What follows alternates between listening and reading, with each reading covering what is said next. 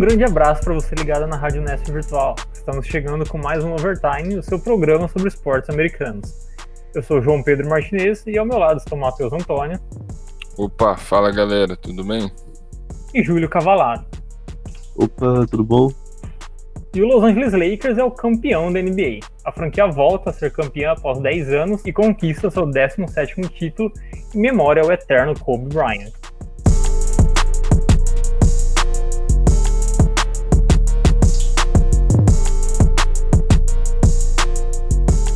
Lakers venceram o Miami Heat por 4 a 2. A equipe de Los Angeles atropelou Miami nas duas primeiras partidas. No terceiro jogo, uma atuação memorável de Jimmy Butler manteve o Heat vivo na série.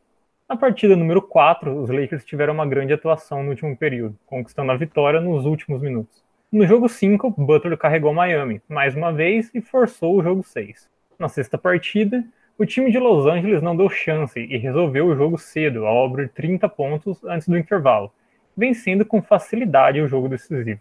Matheus, o que você achou da atuação espetacular de, do Anthony Davis e do LeBron James, essa dupla que vem lembrando aí Shaquille O'Neal e Kobe Bryant? Bom, como você citou aí, né, João, uma atuação espetacular da dupla.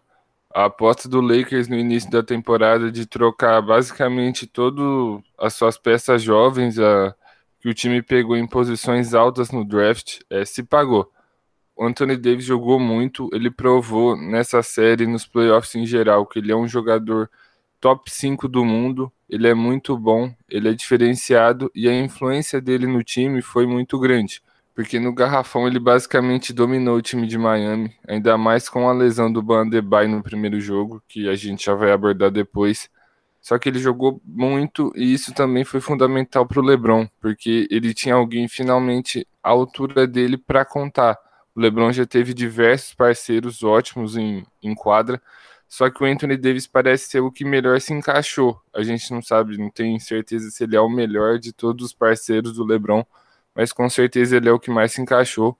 E o LeBron, sem comentários, jogou muito tinha uma missão nessa final, né, que era ganhar esse título não só pelo Lakers, mas principalmente pelo Kobe, que era um grande amigo dele, e tá aí, Lakers campeão pela 17ª vez. Então, Júlio, para você, uma outra dupla que merece elogios também é o Rajon Rondo e o Kentavious Caldwell Pope, é, que assumiram muito bem o papel de coadjuvantes e apareceram nos momentos que precisavam, né? É, eu no último overtime eu cheguei até a comentar que o Lakers dependia muito do banco aparecer bem para para ganhar essa série, porque o, o banco do Miami, por mais que seja pouco usado, é muito consistente. E o do Lakers não vinha sendo tão consistente assim, mas nessa série foi o KCP, o Rondo, Dwight Howard, até o Caruso, que começou o último jogo como titular, foram muito bem. Então, eu acho que foi sim um diferencial para a série. Acho que garantiu o resultado. Foi essa partida de luxo aí, principalmente ontem, do playoff Rondo e do KCP. É, vale dar o destaque aqui também para o técnico Frank Vogel. O time teve um bom desempenho coletivo e se mostrou muito forte na, na defesa, né, Matheus? É, com certeza. O Lakers já vinha. É, os jogos de preparação para os playoffs não foram bons dos Lakers. E pairou uma dúvida em cima do trabalho do Frank Vogel, que desde o início não era o cara mais cotado para assumir o time.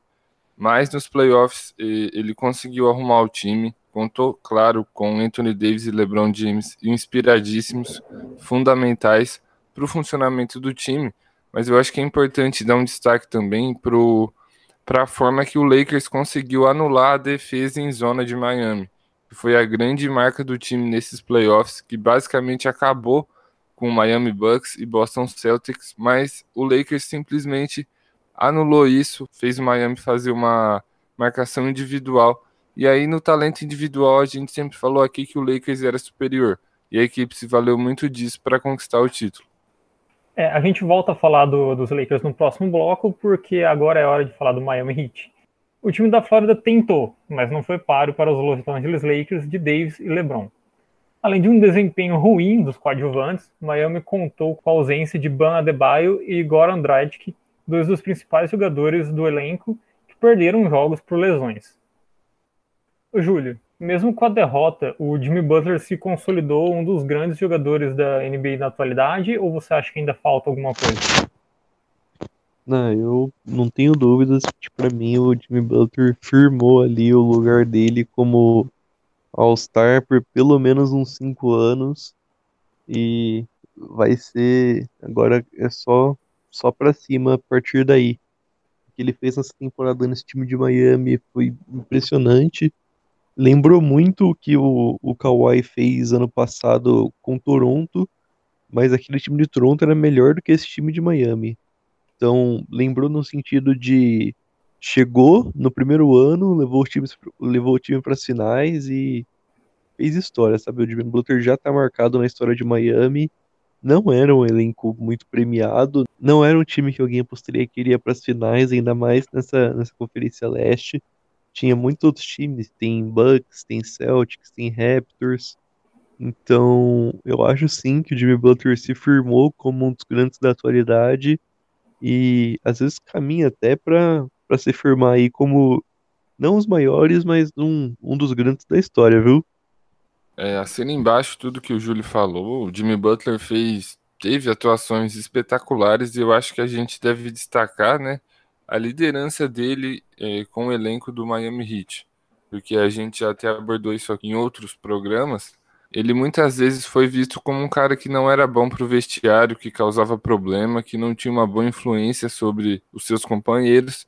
E a gente viu que, na verdade, o problema devia estar nos outros times, porque ele chegou em um Miami Heat que tem uma cultura de trabalho, vamos dizer assim, muito parecida com a dele. Ele conseguiu ser o principal cara na condução de um elenco muito jovem às finais da NBA, né? Miami voltou, é, fez sua primeira final desde 2014, quando perdeu para o San Antonio Spurs. E eu acho que o futuro promete coisas muito boas para esse time de Miami, porque você tem caras que têm um teto de evolução muito grande, que é o Bandebaio, o Tyler Hero, o próprio Kendrick Nunn, que não fazia um bom playoff, mas acabou entrando muito bem nessas finais. Então, apesar da derrota, tem muitas coisas boas para tirar dessas finais e o Jimmy Butler se consolidou como uma super estrela da liga.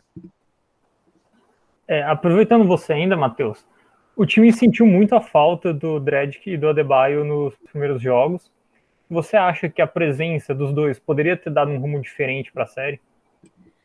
Olha, é difícil afirmar que o Lakers não seria campeão caso os dois jogassem, porque o Lakers também jogou muito bem. Não foi só porque Miami estava enfraquecido ou tinha desfalques. O time do Lakers era melhor, tinha um elenco, elenco nem tão robusto assim, mas conta com dois jogadores que são top 5 do mundo, e isso faz muita diferença. Mas com certeza é, poderia pelo menos tomar um rumo diferente. Miami poderia não é ceder aquele jogo 4, né? Porque o Adebayo ele fez um trabalho bom defendendo o Davis nas partidas que ele jogou. Ele voltou no jogo 4, né? E ele fez até um bom trabalho, mas acabou não conseguindo contribuir tão bem para a vitória. E o Dredd que voltou só ontem, né? A gente grava na segunda, final, o jogo 6 foi no domingo.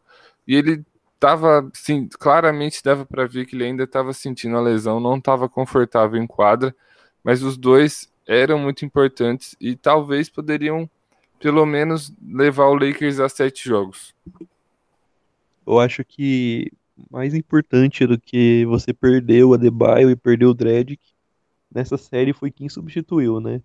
Então o Lakers dependeu no jogo 2 e no jogo 3, o, Lakers, o Heat o Heat no jogo 2 e no jogo 3 entrou com o Myers Leonard e Kelly Olynyk. Então assim, são jogadores que, que estão, têm um bom encaixe no time, mas nem se compara a presença do Dredd, do Adebayo, que são estão em, em, outro patamar nesse time do Miami, né? São ali junto com o time Butler os dois grandes nomes do time. Então, eu acho que sim, Miami sentiu bastante, não só pela falta dos dois, mas pela falta de peças de substituição à altura. Mas eu acho que o Eric Spoelstra, ele tem que ser orgulhado do, time ainda, né, Júlio? O Miami lutou até o último instante e dificultou bastante a vida dos Lakers. Não, sem dúvida. Essa, essa campanha do Miami aí, para mim, é para ficar marcada aí na história do time. Foi uma das grandes campanhas. Esse time não era nem de perto aquele time lá de 2010 a 2014 com três superestrelas, quatro superestrelas. Também não era aquele time de aquele time de 2006 com Shaquille O'Neal com fome de título, do Wade voando. Então, acho que esse time do Miami tem sim que se orgulhar muito. A campanha deles vai ficar marcada na história do time. Todos eles fizeram seu nome ali já com a torcida e o futuro é brilhante para esse time de Miami. Então, acho que sim, o Eric Spoelstra tem que se orgulhar muito do elenco, muito da campanha e bola para frente porque perder a final faz parte. Então, além disso que o Júlio falou, né, eu acho que é importante destacar que o Eric Spoelstra é talvez um dos principais responsáveis pelo Miami estar tá aí nessa final ao lado do, do Jimmy Butler, né? Porque ele fez com que esse time fosse extremamente competitivo, derrotasse dois dos favoritos no leste, né, o Celtics e o Bucks, e um time que joga muito bem, um time muito arrumado, ele também se prova como um técnico de elite na NBA. Por muito tempo ele não foi reconhecido assim, principalmente porque nos dois primeiros títulos da carreira dele ele tinha LeBron James, Chris Bosh e Dwayne Wade. Então muita gente falava que com esse time qualquer um faria e a gente sabe que não é assim. O comando técnico é extremamente importante. Então ele tem muito do que se orgulhar não só do time dele, mas dele também, que com um elenco bem reduzido é, em questão de estrelas, né? E com um time muito jovem, ele conseguiu levar esse time para as finais. E como o Júlio falou, o futuro promete coisas brilhantes para Miami e que pode brigar, por que não, mais uma vez pela final na temporada seguinte. Assim, então, a gente encerra o nosso primeiro bloco. Enquanto isso, segue a Ruve nas redes sociais. No Instagram é arroba Bauru e no Facebook Rádio Nesp Virtual. A gente volta já.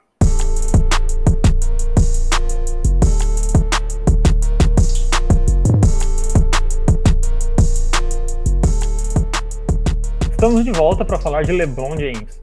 O ala dos Lakers conquistou o quarto título da carreira e foi eleito pela quarta vez o MVP das finais. LeBron teve médias de 29,8 pontos, 11,8 rebotes e 8,5 assistências. O, o LeBron, com 35 anos de idade já, teve uma atuação de gala nas finais da NBA, né? como a, a, pergunta no primeiro bloco já falava, né? O que falar do LeBron assim? Ele jogou muito, mais uma vez, e eu acho que esse título do LeBron talvez seja o que ele estava mais focado. Né? Não que nos outros ele não estivesse, só que você viu um LeBron com uma postura totalmente diferente em quadra, um cara que não aceitava nada além da vitória e eu acho que muito disso é em razão da temporada passada dele, que ele chegou no Lakers e ficou de fora dos playoffs, e pela trágica morte do Kobe Bryant, né? A gente já viu muito isso na internet, que o LeBron era olhava para o Kobe basicamente como irmão mais velho, a relação deles era muito próxima, e ele chegou em Los Angeles basicamente para dar sequência ao legado do Kobe depois da morte dele, esse título se tornou mais importante do que nunca, é, principalmente para uma franquia que é histórica, já tinha ganhado 16 e não se classificava para os playoffs há 10 anos. Então, assim, o LeBron fez tudo o que ele tinha que fazer nessa temporada. Na minha opinião, ele tinha que ser eleito o MVP da temporada também. Acabou perdendo para o Yannis Antetokounmpo. Mas acontece, acho que ele está muito mais feliz agora com o MVP das finais e com o quarto título da carreira dele. E, e Júlio, é, já não é de hoje que fazem a comparação entre o, o LeBron e o Michael Jordan, né? É, Para vocês, o LeBron chegou mais perto do Jordan após o título ou ainda está longe? A comparação, por mais que ela aconteça, eu acho que ela não é tão certa, né? Porque eles são jogadores bem diferentes dentro e fora de quadra. O LeBron, para mim, é mais líder do que o Michael Jordan. O Michael Jordan é aquele cara mais decisivo, sim, do que o LeBron. O LeBron, infelizmente, ele vai ficar marcado na carreira dele esse recorde de finais de 40% só, 4 de 10, enquanto o Michael Jordan foi para seis finais e ganhou seis. Então, para mim, a comparação é inevitável, mas são jogadores diferentes. O Michael Jordan ainda está acima. Só que o LeBron ele tá caminhando a passos largos para se firmar como o segundo maior da história, isso eu não tenho dúvidas. É complicado, como o Júlio falou, são posições diferentes, jogadores com características muito diferentes dentro da quadra. Só que eu acho que não dá para deixar o LeBron de fora da discussão do maior da história, porque claro que ele tem um recorde negativo em finais, é claro que ele poderia ter ganho, né, algumas outras séries que ele acabou perdendo, só que eu acho que os feitos que ele conseguiu acabam é, compensando tudo isso essa caminhada com os Lakers, que a gente abordou aqui, o Kobe e tudo, o cara tá com 35 anos jogando no mais alto nível, sendo decisivo nas partidas mais importantes. Ele conquistou um título pela terceira franquia diferente na carreira dele. Ele foi pro Oeste, que todo mundo falava: ah, se o LeBron jogar no Oeste, ele não vai aguentar lá, a competição é muito mais feroz. E tá aí, LeBron conquistou o título de novo. E eu acho que além desse feito, o feito dele com Cleveland em 2016 já consolidou o legado dele de uma forma assim que não, nada vai se comparar àquele título em 2016.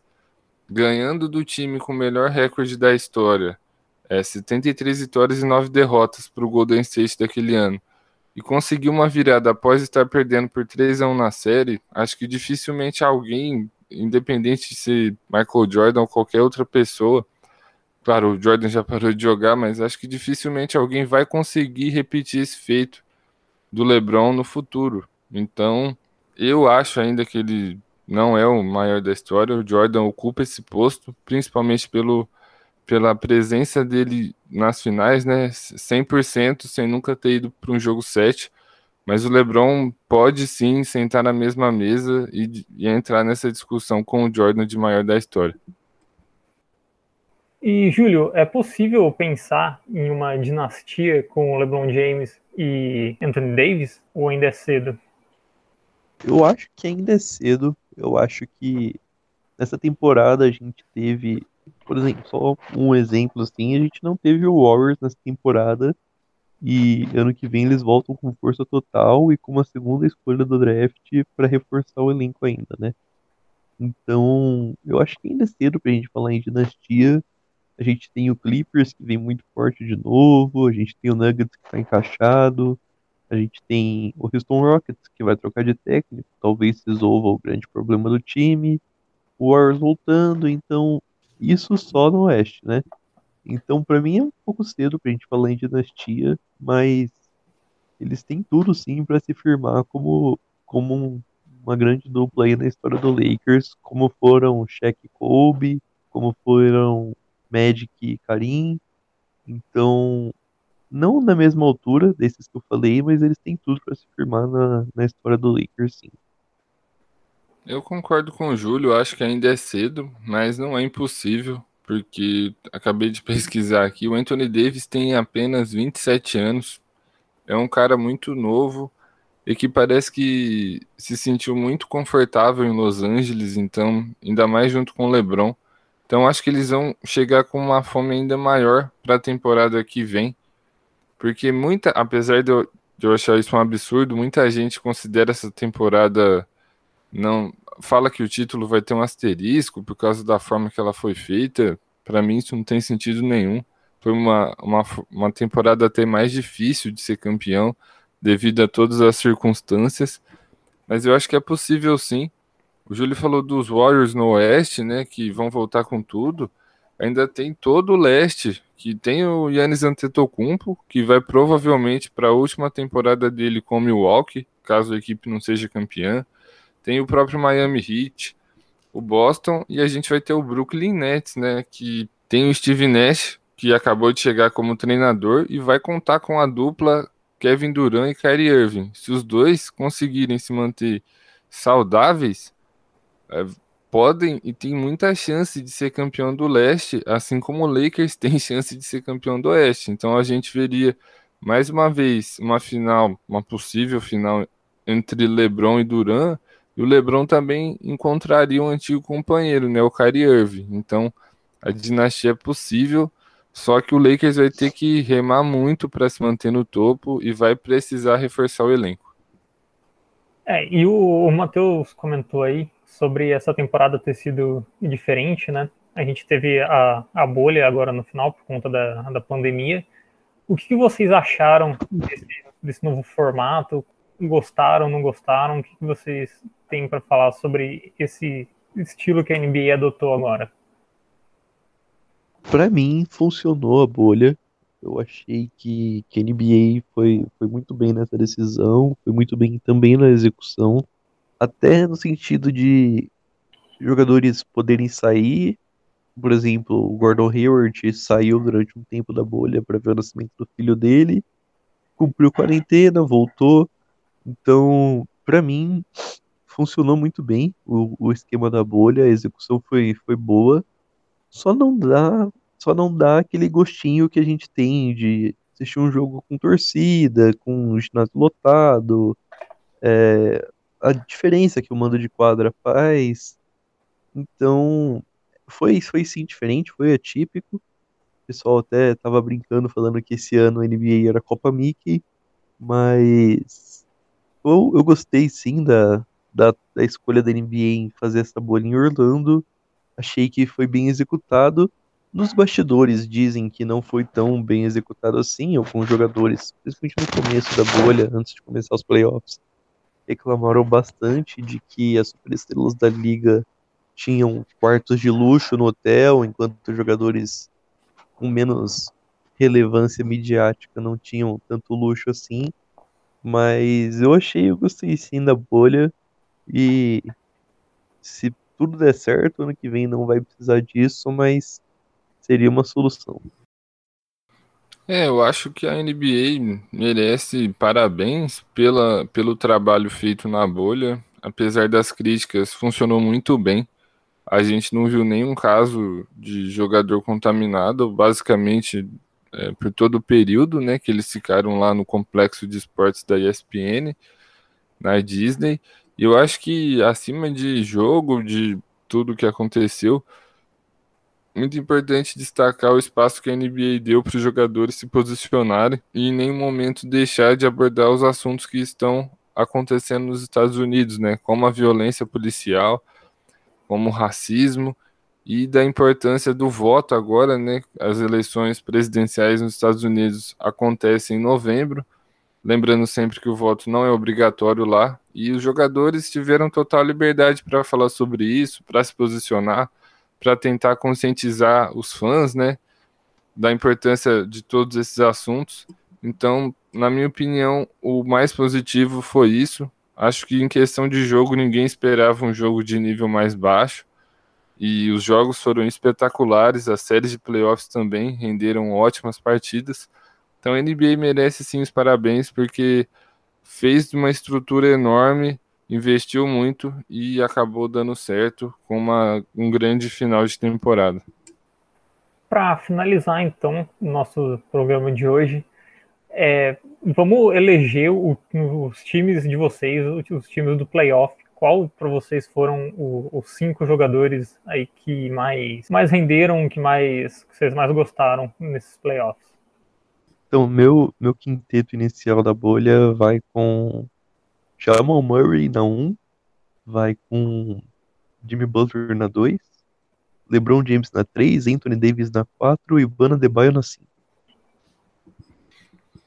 Olha, muito difícil montar esse quinteto. A gente teve jogadores espetaculares na bolha, mas o meu vai ser com Luca Doncic, Jimmy Butler, eh, LeBron James, Anthony Davis e Nikola Jokic acabei deixando o Jamal Murray de fora. Acho que a gente tinha que colocar alguém de Denver é, nessa, nessa seleção. E eu voltei pelo Nikola Jokic, que fez também é, jogos espetaculares. E destaque aí, acho, para o Luka Doncic, né, que apesar de ter parado na primeira rodada, mostrou que ele pode dominar a NBA aí pelos próximos 10, 15 anos. E assim chegamos ao fim do overtime de hoje. Muito obrigado você ouvinte que ficou com a gente até aqui. Valeu, Matheus. Valeu, João. Valeu, Júlio. A gente vai acabar dando uma pausa de NBA aqui no Overtime agora, né? Mas foi um prazer fazer essa cobertura aí, trazendo tudo sobre os playoffs e sobre a temporada em geral. Muito obrigado, Julião. Valeu. Opa, obrigado pelo convite mais uma vez aí. Assim que precisar, tô de volta. Foi um, foi um prazer ter vocês aqui, nossos ouvintes, durante essa temporada da NBA. O Overtime é um programa do Núcleo de Esportes da Rádio Nestor Virtual, com produção e roteiro de Matheus Antônio, edição de som por João Pedro Martinez, edição geral de Ana Luísa Dias. Na locução, João Pedro Martinez. Espero vocês para o próximo programa. Tchau, tchau.